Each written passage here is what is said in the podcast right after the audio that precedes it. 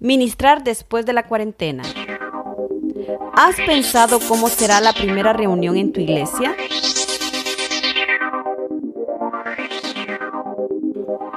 Hola, espero estés bien. No sé si has imaginado el regreso a tu congregación. Quiero contarte que ya muchas iglesias en diferentes países ya están preparando su retorno a sus servicios. De hecho, hay unas que ya anunciaron su servicio presencial para este fin de semana, es decir, el primer domingo de junio del 2020. Hablando con varios amigos de diferentes iglesias, incluso de diferentes países, me he dado cuenta que no todos pensamos igual. Hay diferentes maneras de sentir. Unos están emocionados, otros con muchas expectativas, otros con ganas de que esto ya comience, otros no muy convencidos. Es más, hay unos que están escépticos y pues la verdad que a otros les da igual, porque de todas formas van a tener que ir porque sirven en un área específica dentro de la iglesia. Y esta plática está pensada precisamente para esas personas que sirven en las iglesias. No importa el ministerio que sea, cada ministerio es importante. Que en lo personal estoy muy expectante y motivado por el regreso a nuestras congregaciones. Pero también he pensado mucho sobre la forma que vamos a ministrar ese primer servicio o los primeros servicios después de esta cuarentena. Y la pregunta que ha nacido en mí es, ¿qué vamos a ministrar? ¿Cómo lo vamos a hacer? ¿Cómo vamos a dar en el blanco? ¿Cómo no equivocarnos y cómo ser precisos? Porque ya son más de dos meses y en algunos casos un poco más. ¿Qué van a hacer los líderes, los músicos, los maestros, los pastores, qué música vamos a tocar, cuál va a ser el listado que vamos a utilizar, qué vamos a predicar, qué clase, qué material vamos a impartir con los niños, con los jóvenes. ¿Por qué considero importantes estas preguntas? A ver, quiero platicarte algo muy delicado, y es que muchas personas a las que vamos a ministrar en ese primer servicio van a llegar a la iglesia, aunque no lo creas, aún respirando temor Muchas personas van a llegar ansiosas, otros van a llegar con su fe golpeada, muchos, pero muchos van a llegar a la iglesia con crisis financiera, crisis de salud y algunos que otros con unas crisis familiares. Varios de ellos quizás a esa altura ya habrán perdido sus trabajos, sus negocios habrán sido afectados, más de uno perdió un familiar por este virus. Otros con secuelas porque el virus los tocó directamente y otros van a tener que comenzar de cero en muchas áreas de su vida. Insisto, ¿qué es lo que van a encontrar ese primer servicio? Y no quiero ser redundante, pero repito la pregunta. ¿Qué vamos a tocar? ¿Qué vamos a predicar? ¿Qué vamos a ministrar? Lo que quiero decir es que vamos a ministrar a una iglesia con muchísima necesidad. Piensa esto, dale un poquito de mente, muchísima necesidad. La gente vendrá cargada, con muchas dudas, con muchas preguntas en sus mentes y en sus corazones. Y como ministros hay que estar conscientes de eso. No hay que vivir en una burbuja eh, de fe y decir, oh no, la gente viene conectada, la gente viene con ganas, esto va a ser una fiesta. Y yo creo que con la guianza del Espíritu Santo, así va a ser.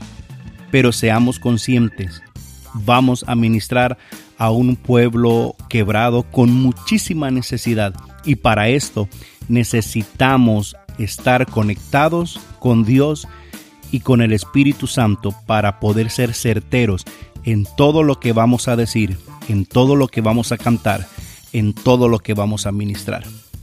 Quizás estoy siendo algo exagerado, a lo mejor en tu iglesia no pasa nada y no sea el caso.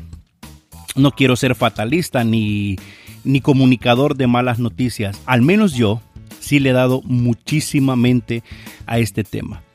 El cliché más fácil sería el espíritu nos dará la victoria necesitamos definitivamente que el Espíritu Santo nos dé la victoria.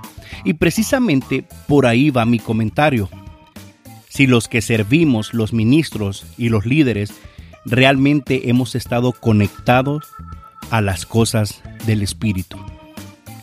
Los que ministramos, los que vamos a estar llevando el servicio de una forma u otra, la pregunta es, ¿de qué nos hemos estado alimentando esta cuarentena? Y cuando digo alimentando, no me estoy refiriendo al aspecto físico de qué es lo que comemos en nuestras casas, sino estoy hablando del aspecto espiritual. Recuerda que nosotros somos unas vasijas, somos unos vasos y vamos a dar de lo que nos hemos estado llenando. ¿Qué es lo que has visto? ¿Qué es lo que has leído? ¿Qué es lo que has estudiado?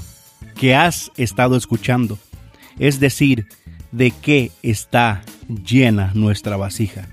Porque al final eso es lo que acumulamos todo este tiempo, eso es lo que vamos a dar. Porque decimos lo que sabemos, pero ministramos lo que somos. Como cristianos y como líderes, ¿le sacamos provecho a este tiempo? ¿O simplemente esta cuarentena nos pasó por encima, sin más, sin menos, y al final estamos igual que la gran mayoría? No estoy juzgando ni criticando, pero la gran mayoría están secos, vacíos. ¿O es que somos ministros que solo nos conectamos cuando estamos en servicio activo? Muy buena pregunta, ¿cierto? Para tener una idea de cómo está nuestro balance, quiero que juntos hagamos un checklist, un inventario y este resultado te dará una idea si estamos preparados para enfrentar ese primer servicio post cuarentena. ¿Te parece? ¿Estás listo?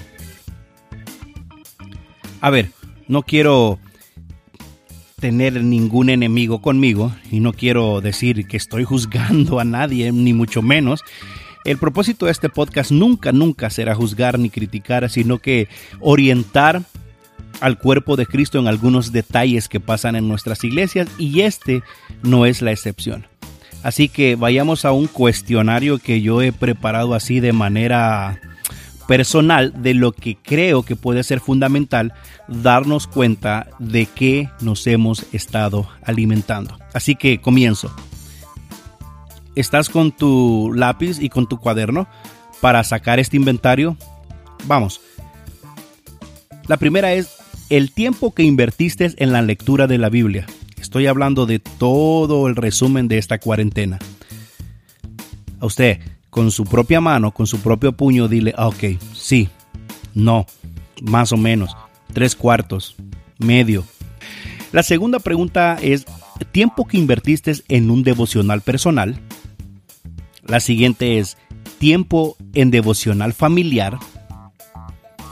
El tiempo que invertiste en oración, en hablar con Dios, tiempo que invertiste en algún libro cristiano o alguna literatura que te acerque a Jesús, te conectaste con las actividades que tu iglesia hacía online o simplemente fue un tiempo de full vacaciones para ti, te comunicaste con los miembros de tu equipo si eres líder de células, de conexión, eh, de jóvenes, de niños, de, alabanza, de liderazgo. No sé qué comunicación tuviste con ellos. Me refiero a una comunicación ahora.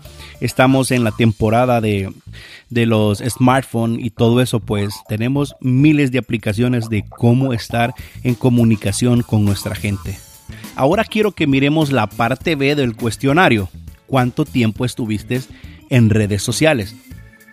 Y para los que dicen que es redes sociales, Instagram, Facebook, Twitter, Snapchat, y no puede faltar la nueva, la de la moda, la locura ahora mismo, el TikTok.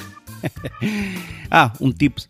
Para los que tenemos iPhone, por ejemplo, los iPhone ahora te dan un detalle de tiempo en pantalla y te da un resumen por horas, minutos y segundos en que has invertido tu tiempo a la semana. Yo a veces me he sorprendido cuando mi teléfono me da ese informe. Y para serte sincero, hay veces que he malgastado mi tiempo en una semana. No una, sino que varias. Y pasemos a, a otra, hablando de moda, a Netflix. ¿Cuánto tiempo invertiste en Netflix? ¿Cuánto tiempo invertiste con tu televisión? ¿Cuánto tiempo invertiste con tu tablet? ¿Cuánto tiempo invertiste con tu smartphone? Creo que a esta altura tú mismo ya tienes un balance general de lo que tu vida se ha alimentado en este tiempo. La idea de estas preguntas es para que te hagas un cuadro mental de cómo hemos estado preparando nuestro espíritu y nuestro corazón para lo que se viene. Si estás al 100, nos da mucha alegría saber eso. Si estás en 70, 80, estamos en un promedio aceptable, pero si estás de 50 para abajo, estás en problemas y de hecho estás llevando a otros a ese problema.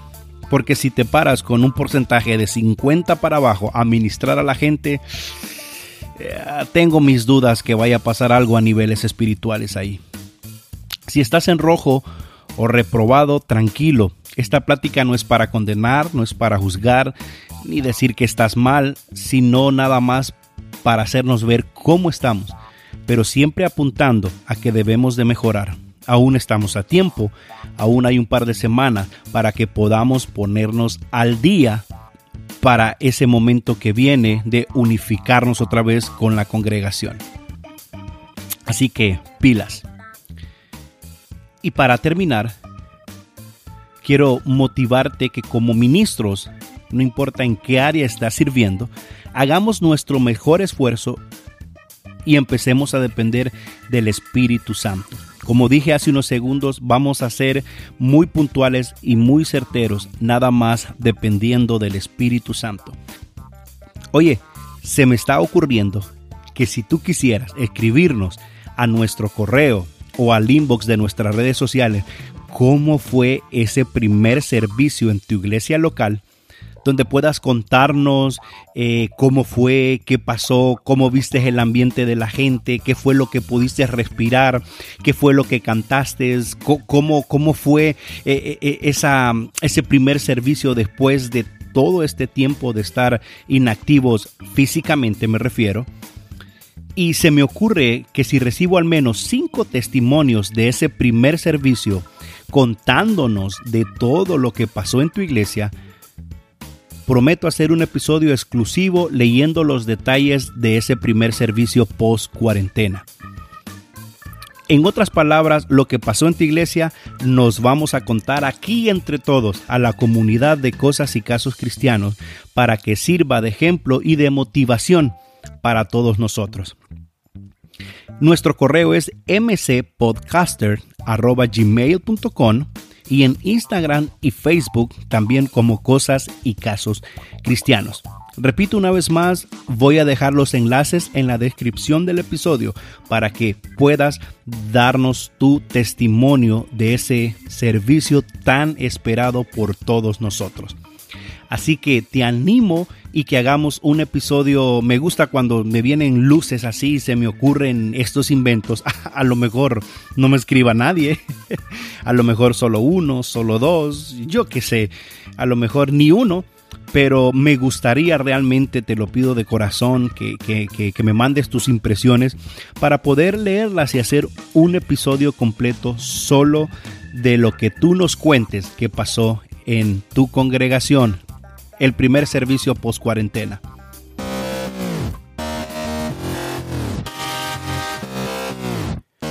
Gracias por escucharnos y recuerda que nuestra próxima cita está a un clic de distancia. Bendiciones.